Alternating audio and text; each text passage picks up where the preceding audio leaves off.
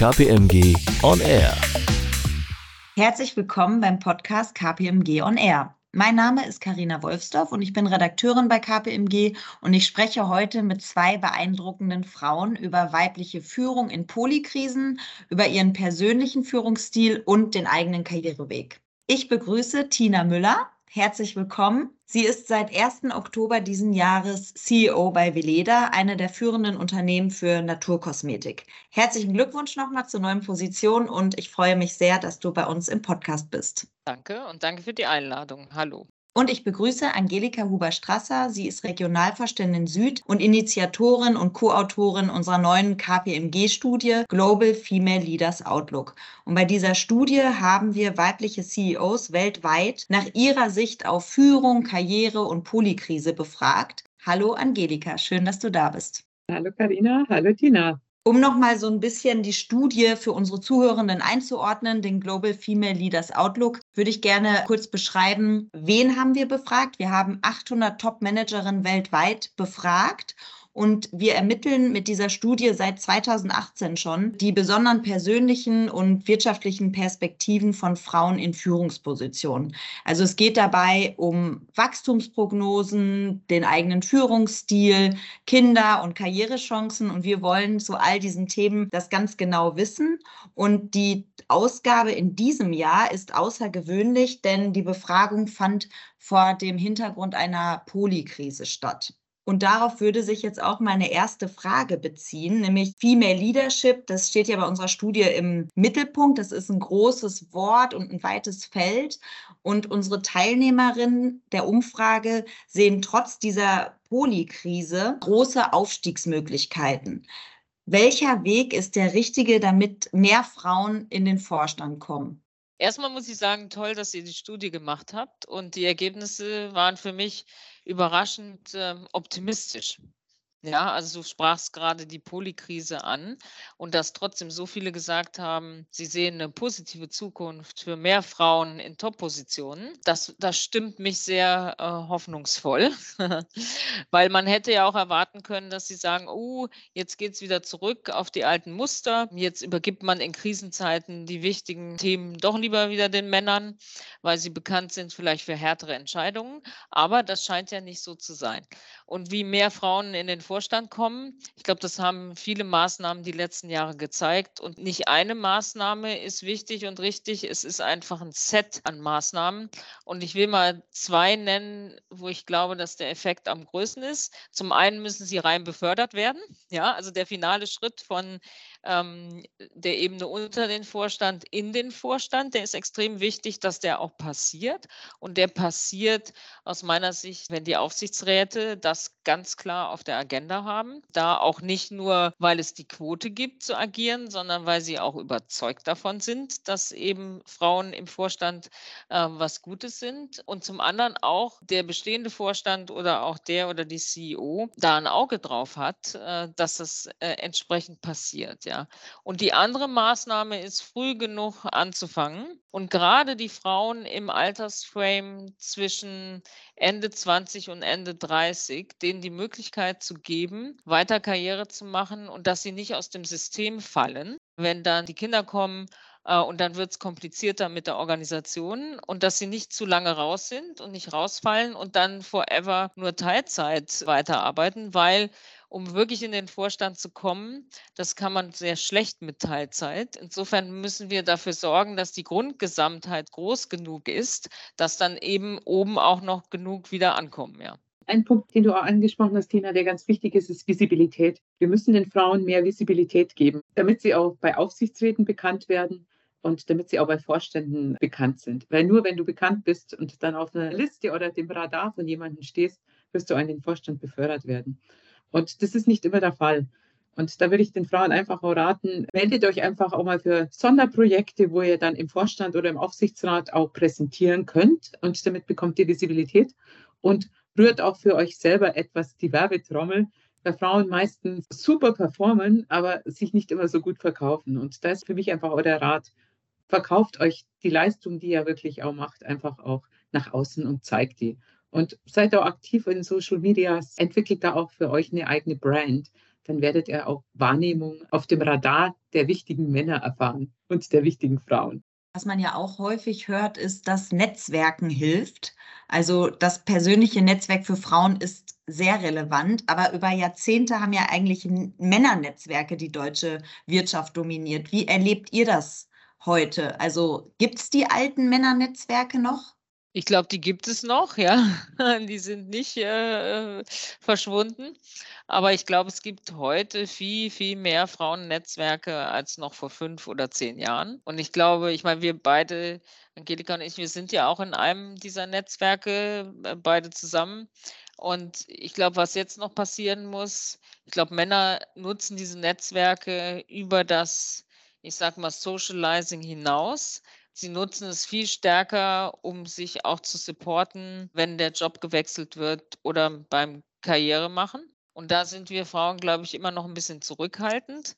Und wenn wir das noch aufgeben würden, wenn wir wirklich aktiv uns in der Karriere stärker unterstützen würden, mit Optionen, mit Empfehlungen und mit auch wirklich äh, Promotion im eigentlichen Sinne des Wortes, dann können wir noch das, was uns jetzt noch fehlt zu den männlichen Netzwerken, können wir das noch aufschließen. Ja. Also in unserer Studie haben die Frauen auch geantwortet, dass sie jetzt verstärkt, also 49 Prozent nehmen jetzt auch sogenannte New Girls Clubs im Gegensatz zu den Old Boys Clubs wahr.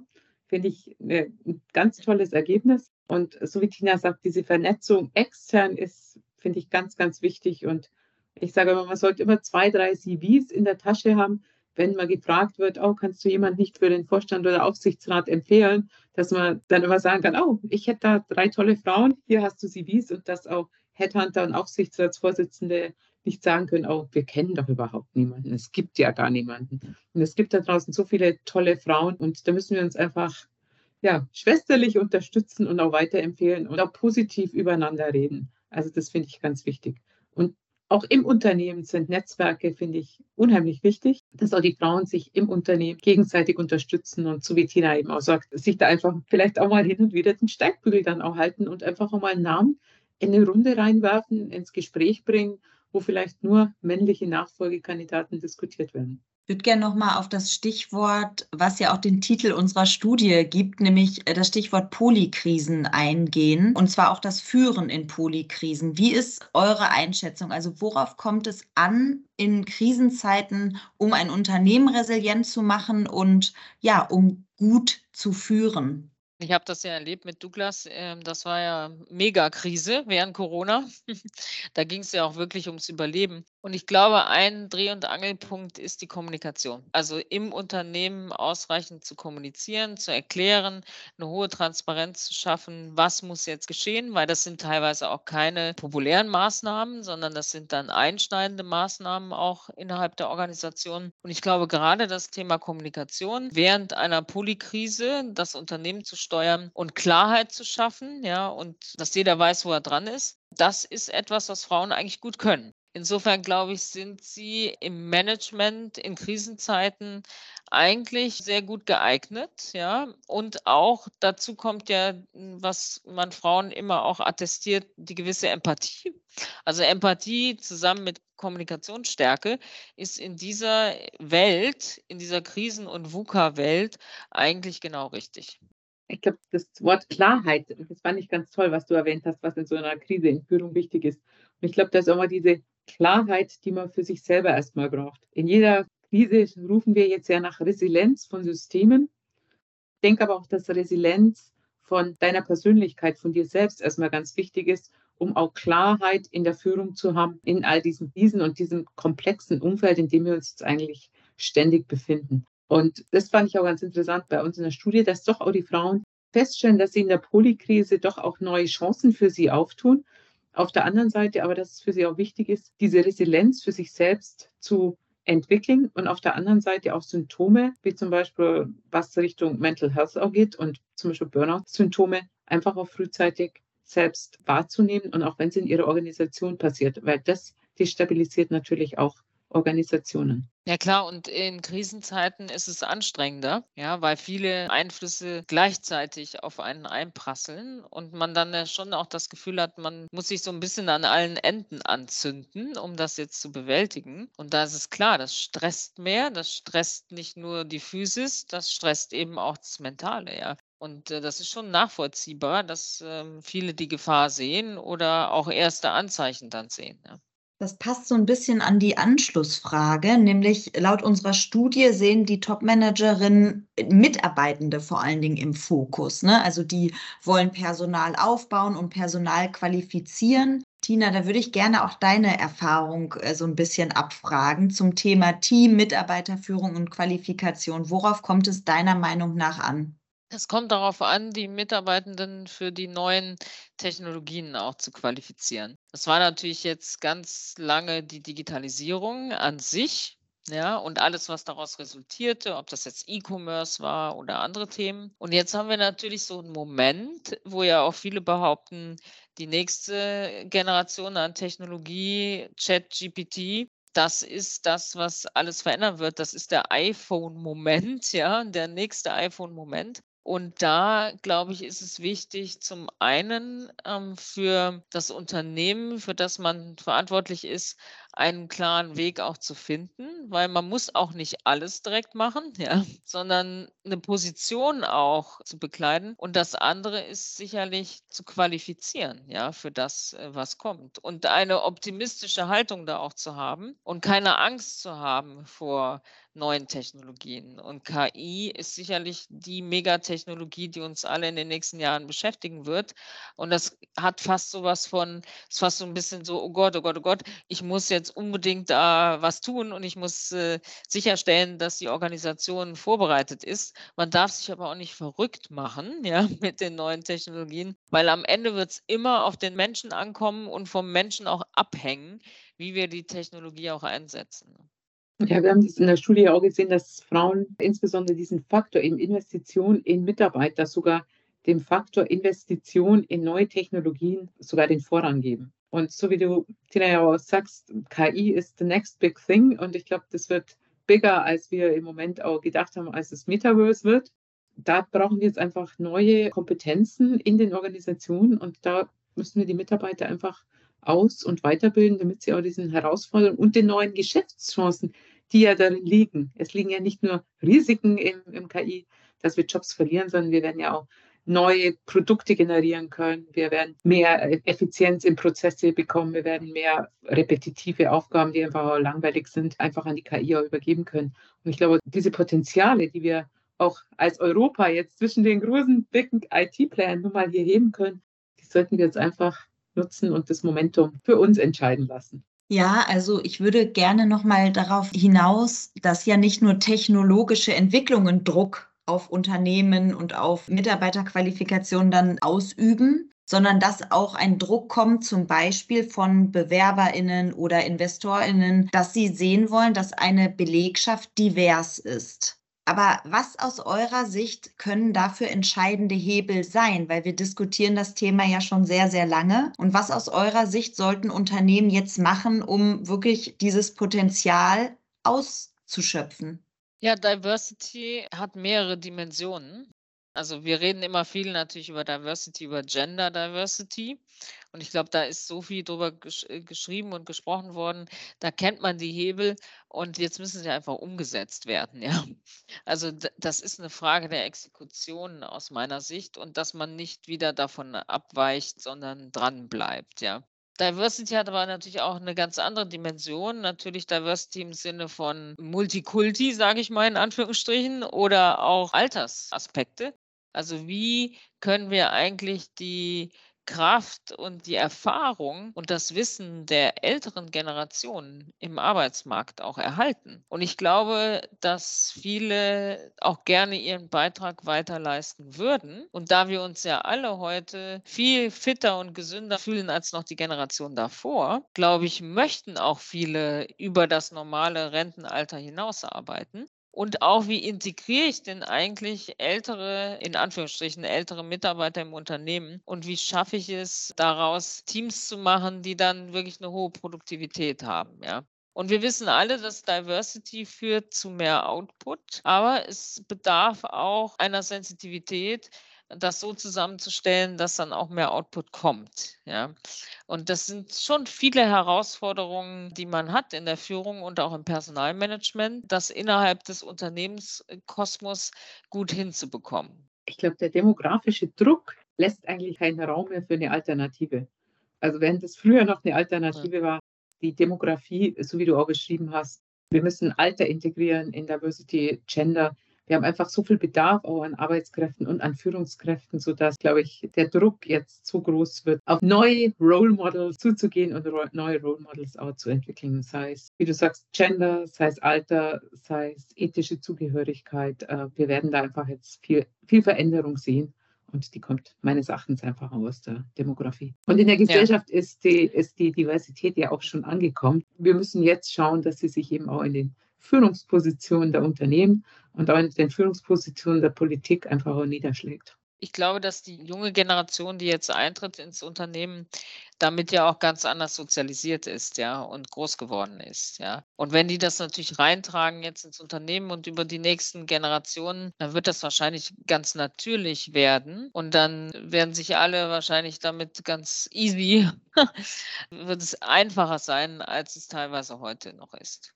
Ja, das, da bist du ähnlich optimistisch, Tina, wie die Teilnehmenden unserer Studie, weil die sagen nämlich, Gender Equality wird schon im kommenden Jahrzehnt erreicht werden.